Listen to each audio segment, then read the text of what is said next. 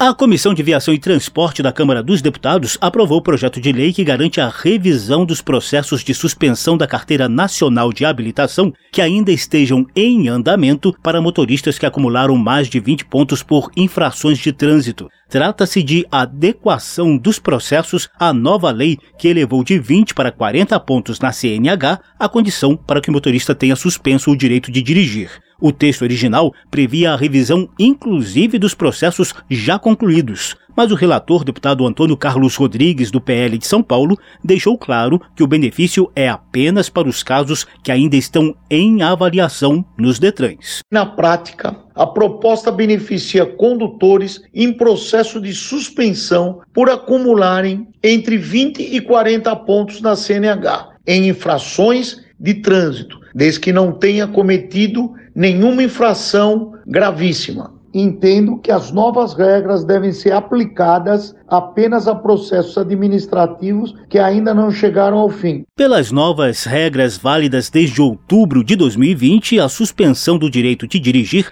é aplicada quando o motorista acumula dentro de 12 meses 20 pontos com duas ou mais infrações gravíssimas, 30 pontos com apenas uma infração gravíssima e 40 pontos mesmo sem infração gravíssima. Da Rádio Câmara de Brasília, José Carlos Oliveira.